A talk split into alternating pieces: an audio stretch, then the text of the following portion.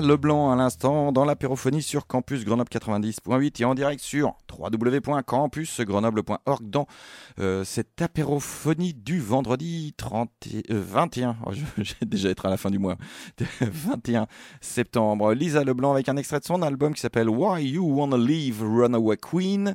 Ça c'est un des morceaux les plus euh, rock du disque. Il y a beaucoup de choses très très pop et très très folk. Elle sera en concert le jeudi 4 octobre à la source à Fontaine avec euh, les Beers Tower en première partie. Et c'est un concert soutenu par Radio Campus euh, Grenoble, donc vous pouvez gagner vos places pour y aller. Vous envoyez un mail à concours.campusgrenoble.org concours.campusgrenoble.org et le mot de passe c'est VDM. Alors on choisit des mots de passe assez abscons, euh, mais L'important, c'est que ça nous permet de distinguer tous les euh, concours euh, qui vont être proposés à cette euh, rentrée. Il y en a tout un tas. Donc il faut bien que vous précisiez pour quel, pour quel événement vous participez, pour qu'on vous fasse gagner les places que vous souhaitez avoir. par ailleurs, si vous envoyez des jolis mails ou si vous envoyez des poèmes, etc., on a plein de cadeaux, des disques à faire gagner. Donc euh, voilà, soyez créatifs aussi, hein, euh, ça fait toujours plaisir. Et puis si vous avez des remarques à faire, euh, envoyez, envoyez un message à permanent@campusgrenoble.org si vous voulez venir participer à la radio, mais si vous avez aussi des, des choses à faire passer, des informations sur des événements que vous organisez, etc., etc. Bref, euh, cette radio est faite par des bénévoles et euh, c'est par des passionnés pour des passionnés. Donc si vous avez euh, des choses à raconter, peut-être il faut qu'on se rencontre. On va continuer à parler littérature avec Janie. Bonsoir. Bonsoir. Tu vas nous parler de Mishima. Absolument, et le billet sur la publication douteuse récente de la FNAC me fournit une transition toute trouvée puisque Mishima avait un sinistre goût pour euh, l'uniforme, pour euh, le totalitarisme, le militarisme et les penchants les plus austères des traditions. Mais ce n'est pas de cet aspect-là du personnage que j'ai envie de vous parler euh, ce soir. Je préfère parler de, de, son rapport au corps et de ce qu'il a pu écrire sur l'amour et le désir avec son roman Confession d'un masque. Donc c'est un roman euh, à touche autobiographique euh, publié en 1949 et qui témoigne de la difficulté à être un homme, à plus forte raison un homme euh, homosexuel dans le Japon très rigoriste des années 40. Absolument. D'où ce paradoxe, un homme hautement paradoxal qui a quand même aimé ce qui a construit son propre malheur euh, dans sa vie amoureuse. Donc on suit l'éveil social, affectif et sexuel de Koshan, c'est un jeune garçon euh, réservé, et à l'école il admire notamment un de ses camarades de classe, sans parvenir encore à mettre cela sur le compte euh, d'une attirance sexuelle. Il développe une fascination d'esthète pour euh, les corps masculins, que ce soit les corps des travailleurs dans la rue, mais aussi les corps de figures euh, historiques comme, euh, comme Jeanne d'Arc ou encore Saint Sébastien, le martyr chrétien. Puis vient la conscience des interdits et la douleur d'avoir importé un masque avec sa lutte contre ses propres désirs. Cela prendra notamment la forme d'une tentative de relation amoureuse avec la jeune Sonoko, mais je ne vais pas euh, tout vous raconter, je vais en rester là pour ce qui est de l'intrigue et plutôt euh, vous parler de ce qui m'a euh, tenté dans ce livre pour cette première chronique littéraire. Eh bien tout d'abord, c'est un livre très fort dans ses images et qui exprime un rapport fascinant à la beauté, mais aussi à la mort. L'auteur y dépeint une extrême complexité des sentiments quand il s'agit de la quête de sa propre identité et euh, il écrit euh, loin de certaines facilités que l'on peut trouver habituellement euh, lorsque l'on lit certaines réflexions autour de l'homosexualité. Ici, c'est très subtil. On suit donc ce petit garçon qui se confronte de plus en plus durement au non-dit de la société et qui s'oblige à essayer d'entrer dans un moule qui sera destructeur. Mishima questionne également le rapport euh, au corps. Donc dans ce texte, il dépeint ce garçon au corps faible, mais qui a un rapport euh, très ambigu à ce corps, euh, notamment dans une sexualité qui s'éveille à la vue des corps masculins. Mais les corps masculins, lorsqu'ils sont travaillés, travaillés au sens le plus fort du terme, puisque ce sont des corps soit torturés, ou alors des corps travaillés par l'art et l'esthétisme poussé à l'extrême. D'où un second thème très fort euh, chez Mishima et dans Confession euh, d'un masque, celui de, la cruauté et également du rapport à, la souffrance. Ce n'est tout de même pas rien s'il s'éveille à la sexualité avec des images de tableaux de martyrs chrétiens dans les livres qu'il fréquentait dans sa bibliothèque ou à l'école. Il évoque aussi euh, ce qui relève du, plaisir. Il y a notamment ses pages sur, euh, la masturbation et qu'il expose comme euh, un véritable tremblement de terre, quelque chose qui secoue véritablement le corps et qui n'est pas qu'un moment de plaisir et de légèreté. Il y a beaucoup plus de choses qui s'y passent. Un autre point marquant, euh, et je terminerai là-dessus euh, dans ce livre, c'est euh, sa grande érudition et la grande capacité qu'a le personnage de ce roman à faire des connexions entre les petits événements de sa vie quotidienne, les personnes qu'il croise dans la rue et des figures historiques. Donc il évoque les acteurs de théâtre japonais, il évoque également des personnages occidentaux. Donc j'ai parlé de, Jeanne d'Arc, euh, qui croise dans un livre d'images et par laquelle il est fasciné tant qu'il ne sait pas que ce n'est pas un homme. Il évoque également ben, Saint Sébastien, le martyr chrétien, et le roman s'ouvre sur une très belle citation de Dostoïevski dans Les Frères Karamazov, et qui résume toute euh, cette réflexion de Mishima sur euh, la beauté mystérieuse et défendue. Donc je vous en propose un petit morceau. Le plus terrible dans la beauté n'est pas d'être effrayante, mais d'être mystérieuse. En elle, Dieu lutte avec le diable, et le champ de bataille se trouve dans le cœur de l'homme. Si j'en parle tant, c'est parce que j'en souffre. Écoute-moi maintenant, j'en arrive aux faits. Et donc ceci était Dostoïevski et je vais tout de même vous proposer un tout petit extrait du roman en lui-même. Ah oui, très bien. donc euh, je vous propose un morceau dans lequel donc euh, le petit garçon fait la connaissance de Omi, son camarade de classe, un tout jeune homme par lequel il est fasciné et c'est avec lui que va se réveiller son amour. Pendant un instant, nous nous regardâmes, lui et moi, dans les yeux. Ce ne fut en réalité qu'un instant. Les grimaces de Pitre avaient disparu et, sur son visage, on lisait au contraire une expression étrangement sincère, quelque chose d'immaculé, de farouche, sans hostilité ni haine, y vibrait comme la corde d'un arc. Mais peut-être n'était cela qu'un effet de mon imagination, Peut-être n'était-ce autre chose que le regard résolu et vide qu'il prit à l'instant où, tiré du bout des doigts, il se sentit perdre l'équilibre. Quoi qu'il en fût, je savais intuitivement et avec certitude qu'Omi avait vu l'air que jamais à ce moment-là il n'avait senti dans la force palpitante qui coulait comme l'éclair entre les pointes de mes doigts, et il avait deviné mon secret, deviné que j'étais amoureux de lui, de nul autre au monde sauf lui. Bien, avec ceci, j'espère euh, avoir euh, donc éveillé votre curiosité bah sur euh, les penchants, sur les, aspects, les, sur les aspects plus lumineux de cet auteur euh, Kemishima. Et si l'on veut bien de moi, je reviendrai ah peut-être pour de futures euh, chroniques euh, littéraires, notamment en littérature étrangère. J'envisage notamment peut-être pour une prochaine fois de vous parler d'un auteur contemporain espagnol qui a réfléchi à la notion de héros. Qu'est-ce qui fait les héros dans la grande histoire? À travers l'histoire d'un personnage qui s'est longtemps fait passer pour un héros de la résistance, mais du jour au lendemain, un journaliste va découvrir que c'est tout faux et que cet homme a inventé intégralement sa vie de résistant.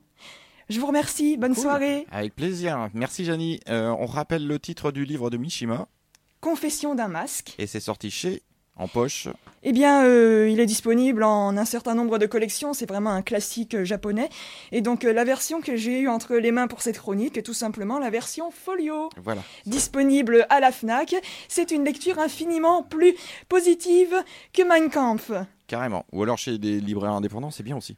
Aussi, Ou des absolument. bibliothèques, euh, puisqu'on a un bon réseau euh, de bibliothèques à Grenoble qui perdure, euh, malgré certaines coupes budgétaires. Voilà, enfin, pas de commentaires là-dessus non plus. Euh, je vous recommande vivement de lire Mishima, c'est vrai. Il a un vrai beau style et c'est une bonne idée d'avoir lu un extrait du livre. parce que voilà, c'est très élégant, c'est très, c'est c'est très érudit, c'est très. enfin voilà, c'est c'est quelque chose qui, qui, qui se lit de façon extrêmement intéressante et en plus euh, c'est vrai qu'on a du mal à se projeter dans le Japon des années euh, de, ces années-là, c'est-à-dire de la première du, milieu du XXe siècle. Et effectivement, il décrit toutes ces choses euh, de façon très subtile, pointue. C'est vraiment un très bon auteur. Pas que j'ai lu il y a très longtemps, mais je recommande vivement également. Donc jetez-vous là-dessus.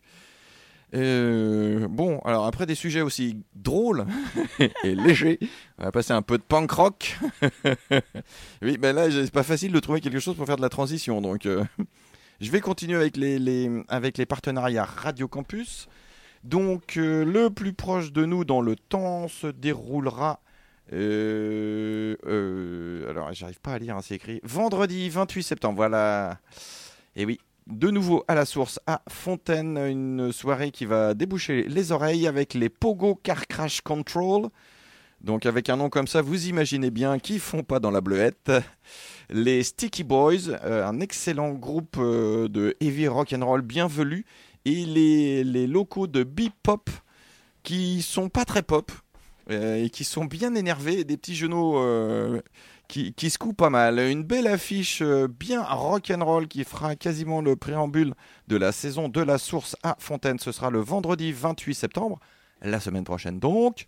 Le euh, mot de passe pour gagner vos places, c'est transpiration, parce qu'on se dit que ça va bien aller avec l'ambiance du concert.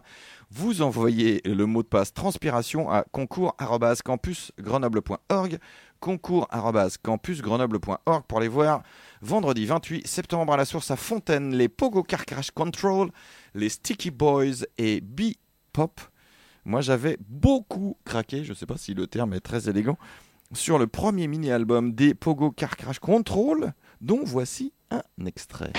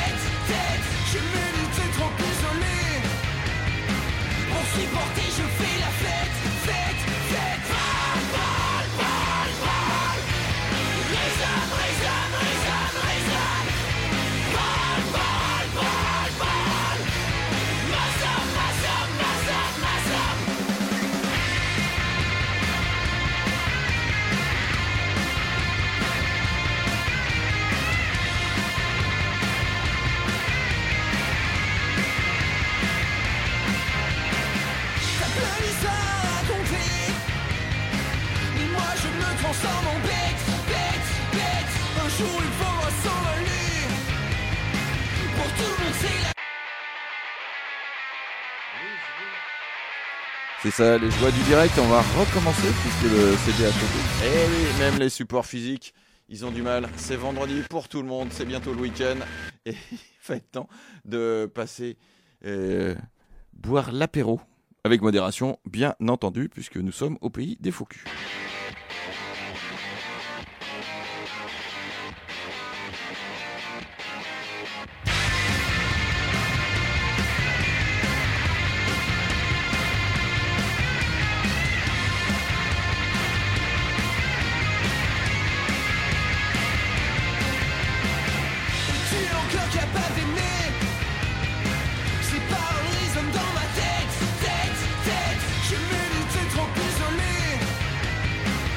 c'est porté, je fais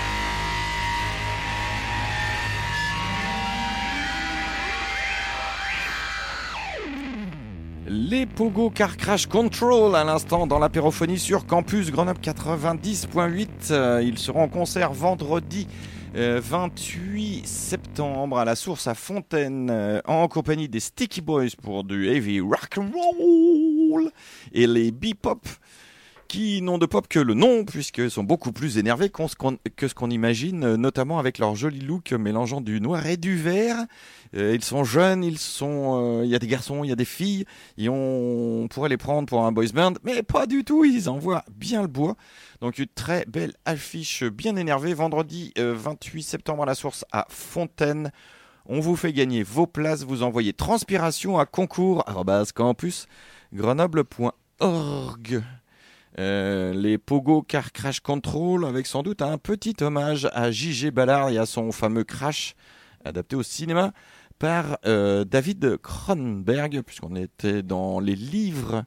Euh, voilà, il faut, si vous avez jamais lu J.G. Ballard, il y a quelques bouquins qui, qui sont vraiment extrêmement impressionnants sur, sur une vision d'un futur très proche, assez désespérante ou euh, comme dans le cas de Crash sur, euh, sur euh, un peu des perversions ou le jeu du pouvoir ou des pouvoirs ou comment comment comment comment transformer les traumatismes en, en, en moyen de continuer à vivre.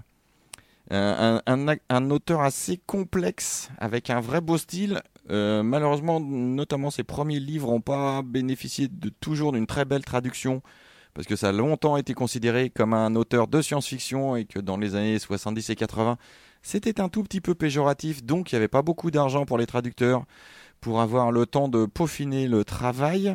Et donc euh, certains, certains livres n'ont pas bénéficié d'une traduction très très haut de gamme. C'est pour ça que certains de ces livres ont été réédités avec une nouvelle traduction, depuis qu'il a enfin été reconnu comme un auteur important de la deuxième moitié du XXe siècle et du début du XXIe. Et puis, euh, et puis, euh, et puis voilà, ça c'est aussi l'occasion de, de saluer le travail des, des traducteurs, parce qu'on lit pas le japonais dans le texte, n'est-ce pas? Non. Et que donc les traducteurs sont extrêmement importants pour faire passer euh, la beauté du texte. Euh, J'ai la chance d'avoir un ou deux amis dont c'est le métier et euh, malheureusement euh, c'est un métier qui est très tributaire de la rémunération qu'on leur donne parce que le temps c'est de l'argent et si vous avez euh, une somme qui vous permet de passer trois mois sur euh, une traduction, euh, vous ferez pas le même travail que si on vous paye de quoi il restait 15 jours. Malheureusement, et même avec la meilleure volonté du monde, puisque souvent les traducteurs sont des gros, gros, gros lecteurs et des gros accros de littérature, il y a aussi un moment où il faut bien payer les factures. Et donc, euh, malheureusement, il y a certaines collections et certains éditeurs qui payent très très mal. Et voilà pourquoi, parfois, quand on lit certains bouquins, on se dit Ah, ça, je crois que tu as raté le sens de la phrase. Et puis, euh, si aussi on pouvait payer des, des gens qui relisent. Parce que quand moi je vois les fautes d'orthographe dans un livre, c'est qu'il y en a beaucoup trop. Je suis vraiment très très très très mauvais en orthographe. Et quand je les vois, c'est qu'elles sont vraiment très évidentes. Ça gâche un tout petit peu le plaisir de lecture quand même. Je sais pas ce que vous en pensez, mesdemoiselles. Hein La Ah, prof de bon. français, là. Oui, oui, c'est sûr et certain. Et euh, ça me fait d'autant plus rire qu'en ce moment, euh, tout est bon pour euh, faire des polémiques euh, pendant des heures et des heures sur les réseaux sociaux pour la moindre petit changement euh, orthographique, euh, quand on pourrait parler, je ne sais pas moi, euh, sauvegarde de la planète, euh, euh, sauvegarde des animaux, euh, écologie, euh, pouvoir d'achat, et, et j'en passe. Oui, finalement, les, les règles d'accord euh, avec le verbe avoir, euh, finalement, pour le participe passé, c'est pas si important. Eh ben, euh, j'ai envie de dire comme Victor Hugo que la langue est un être vivant Oui, tout et à qu'elle fait. évolue. Et que c'est ça qui est bien.